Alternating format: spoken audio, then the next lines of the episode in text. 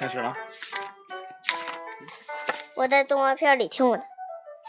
Hello，啊？Everybody,，Hello everybody, my name is。Ellen，今天要讲的故事名字？叫做《海底小纵队与怪兽地图》嗯。第二课，《嗯，来接着说，海底小纵队怪兽地图》第二课。找到了吗？没有，你怎么没有准备好就开始啊？嗯，可以了吗？嗯？可以了。嗯，你找的真对啊！你怎么知道是这个？嗯，好了，讲吧。海底小纵队啊，这个背景封面，这封面怎么样？你给大家描述一下这封面是什么呀？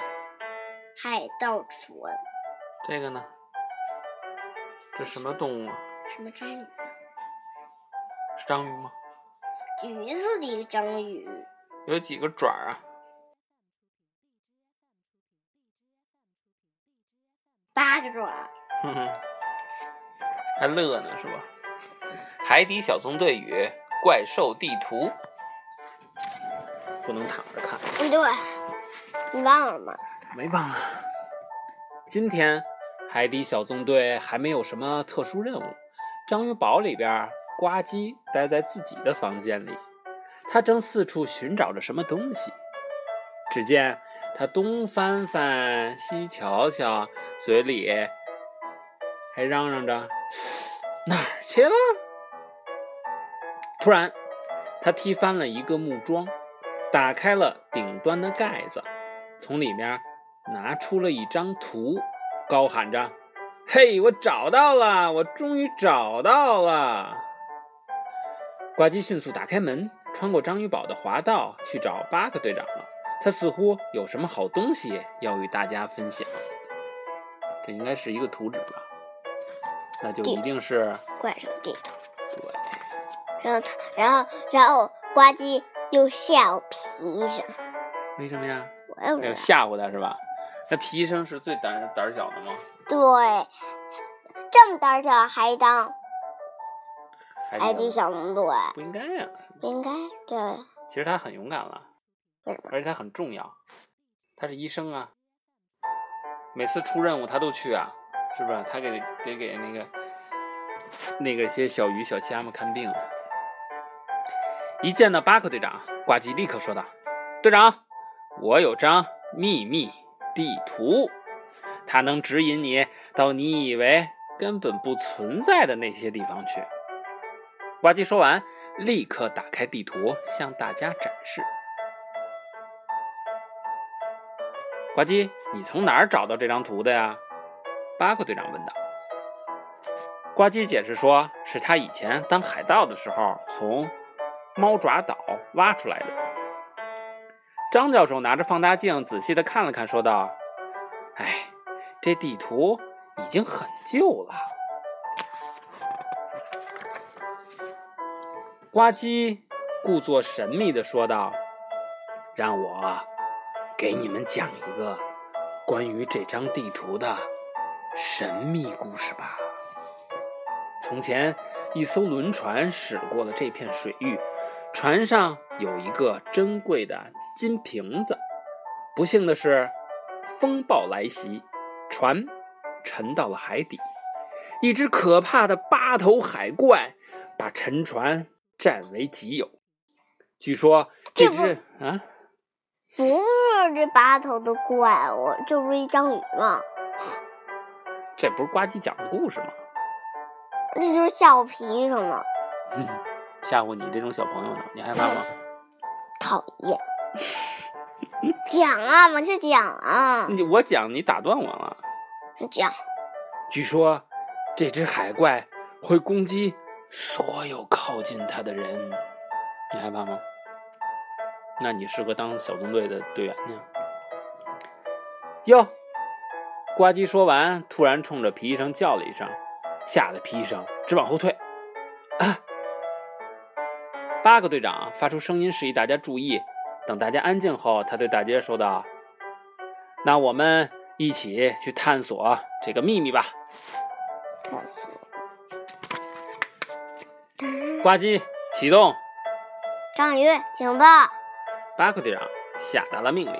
呱唧高兴地启动了章鱼警报。巴克队长喊道：“海底小纵队，去发射台。大点声。去发射台。”队员们接到信息后，都赶到了发射台。八个队长告诉大家：“海底小纵队，我们今天的任务是看看呱唧的旧地图是不是对的。”这时候，突突兔已经给灯笼鱼艇装上了机械手。八个队长和呱唧等人登上了灯笼鱼艇，开始测试。不过，机械手似乎不那么听话。他没有夹住突突兔手上的胡萝卜，而是夹住了旁边的周瑜。嗯，还不是特别的灵活。八个队长刚开始使用机械手还不太熟悉，他又试了一次，悄悄移动方向，稍稍移动方向，终于夹住了胡萝卜。他明白机械手该如何使用了。这可是抓怪兽的利器呀！拿着地图的呱唧兴奋地说道。抓，抓，抓怪兽！抓抓抓怪兽，不是陆地上的怪兽吗？啊，海里的八头吧，八头海怪。八头海怪。八个脑袋。八个脑袋就不是，就不，就不是章鱼的那个手有八只吗？对呀，八个触手。这刚才说抓，抓，抓，抓怪兽。你听这声音有点害怕，这是谁说的？小皮声，皮医生有点害怕的说的。八个队长赶紧安抚他，别担心，皮医生。接着八个队长又喊道：“我们出发，开启章鱼堡舱门。”说完，他就带着呱唧、皮医生和达西西一起去探险了。他每次都带着皮医生去，是吧？突突突拨动了操纵杆，舱门打开了。八个队长驾驶着登陆鱼艇向目的地驶去。行驶了一会儿后，八个队长发现眼前有个岩石拱门。呱唧一边认认真真的研究着地图，一边说道：“绕过最大的岩石，然后往右走。”八个队长正要往右行驶的时候，呱唧又喊道：“哎哎哎，不对，往左！”八个队长连忙调转方向，向左开去。左还有啊？就是，不是瞎指挥啊！呱唧是个冒失鬼吗？冒失鬼，是他。对，大家越来越接近目的地了。八个队长突然大喊道：“我们发现沉船了！”等到快要接近沉船的时候，呱唧快速的跑到了门边上。那个，我还真是哎，你还真发现呢，看的挺准。那我在这儿能看见？能看见吗？躲在船后面了吧？我估计在在这这缝里。对，呱唧要赶跑海怪。是这儿吧？有可能。肯定是这儿，你看这窟窿就这儿。对对。这是第三个。嗯。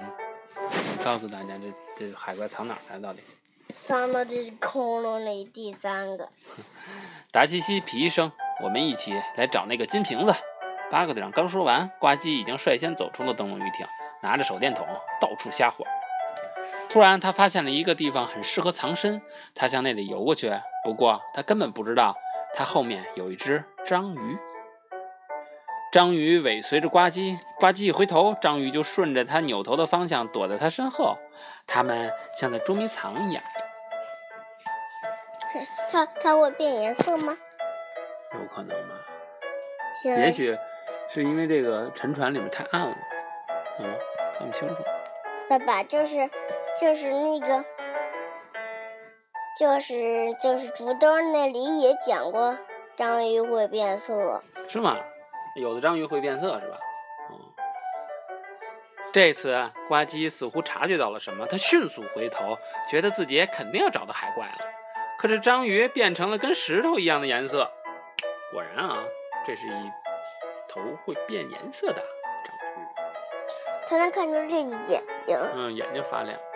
呱唧没有任何的发现，他决定啊去看看远处的岩石。这时候，章鱼用自己的触手敲了敲呱唧的头盔，当当当，这回呱唧转头发现了章鱼，可是章鱼很快就钻进了一个很小的岩洞里。不一会儿，它又躲进了金瓶子里。就是那个，啊，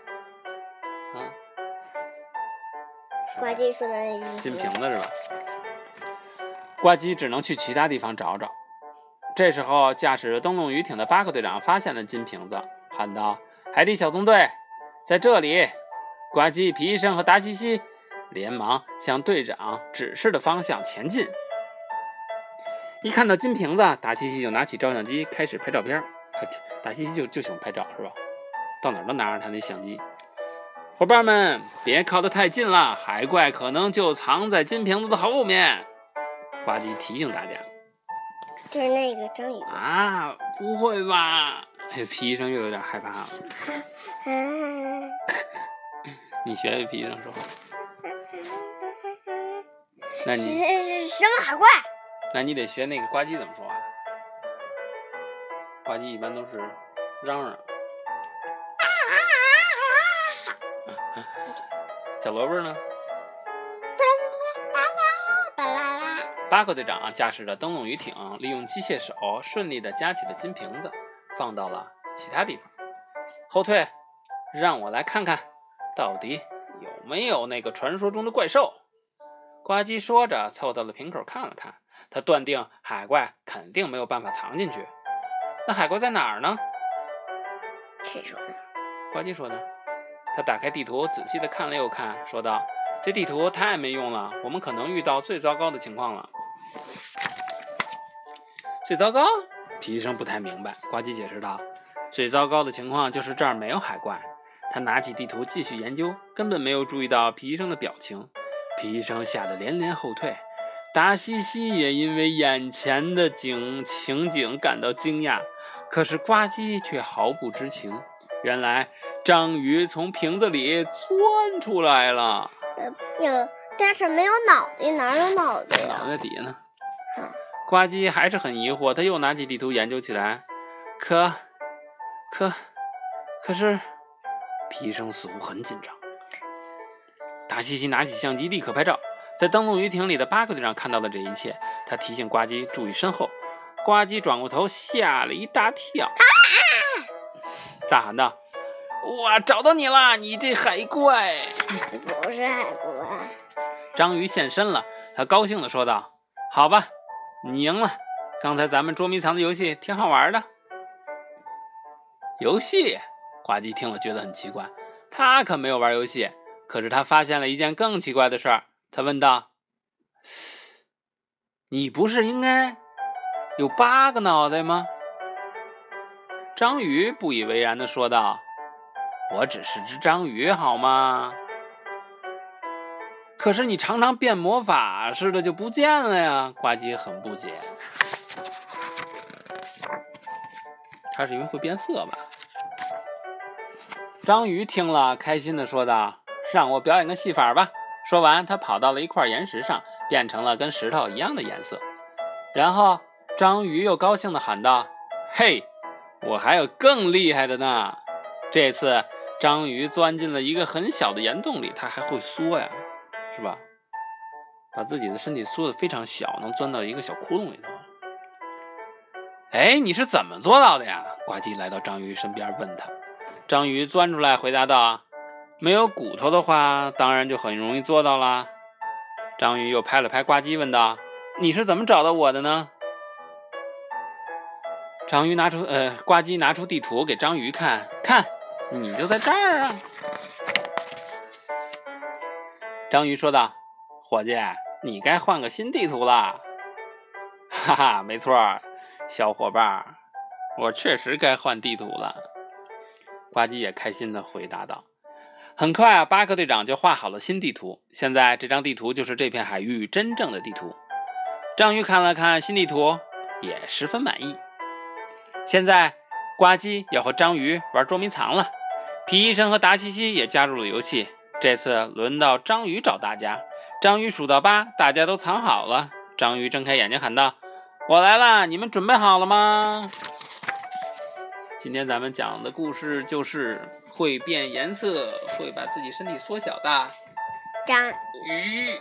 这章鱼变色技巧高，模拟环境方法妙，由大缩小不费劲，没有骨头拖累手，轻松钻进狭小的地方，藏身之处总是那么的出人意料。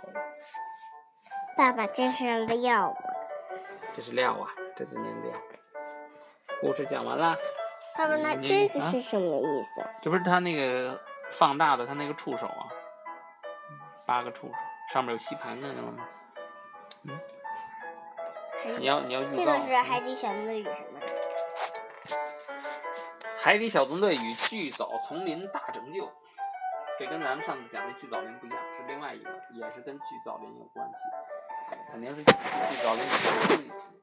救什么？是不是救小人物？是什么？是救，嗯，谢龙通和达西西。我感觉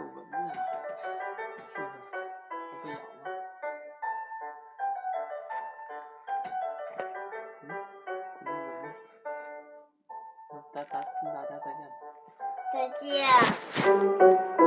唱歌吧，再见。你可以说，今天你学的新学的，my favorite。